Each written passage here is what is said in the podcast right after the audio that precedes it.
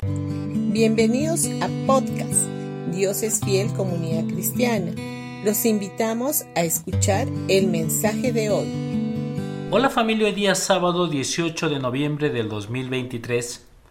Vamos a continuar hablando del ser amados por Dios. Pedro intentaba amar, mientras que Juan fue amado.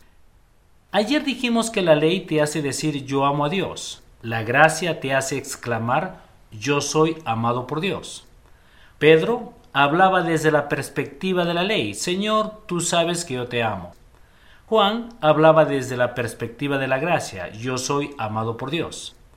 Vamos a ir al capítulo 12 del Evangelio de Marcos, para ver que bajo la ley éramos nosotros los que teníamos que amar a Dios con todas nuestras fuerzas, alma y mente.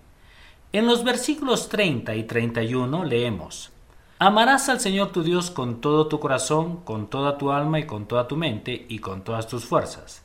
Este es el principal mandamiento. Pedro, con sus tres respuestas a las preguntas de Jesús, intenta cumplir ese mandamiento desde la perspectiva de la ley. Sin embargo, Juan, desde la perspectiva de la gracia, ama porque sabe que Él es amado. La ley nos fue dada por Moisés, sin embargo la gracia vino por medio de Jesucristo. Cuando comprendemos que bajo la gracia las cosas son diferentes a lo que era bajo la ley, experimentamos una libertad hasta entonces desconocida. Y sabemos que cuando leemos la palabra amados en las epístolas de Juan, se refiere a nosotros los creyentes. Ahora sabemos que es Dios quien nos ama con todas sus fuerzas, con todo su corazón y con todo su ser. Bajo la ley éramos nosotros los que teníamos que amar.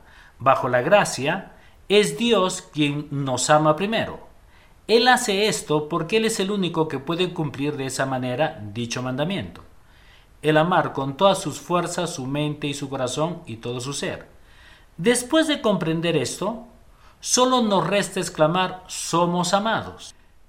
Dios no nos ama por el hecho de que le sirvamos tan diligentemente como Marta, sino que nos ama simplemente porque le escuchamos como María. Su mayor deseo es que escuchemos con atención sus palabras y las atesoremos en nuestro corazón.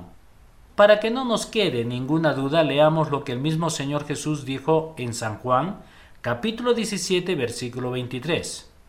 Yo en ellos y tú en mí, para que sean perfectos en unidad, para que el mundo conozca que tú me enviaste y que los has amado a ellos también como a mí me has amado.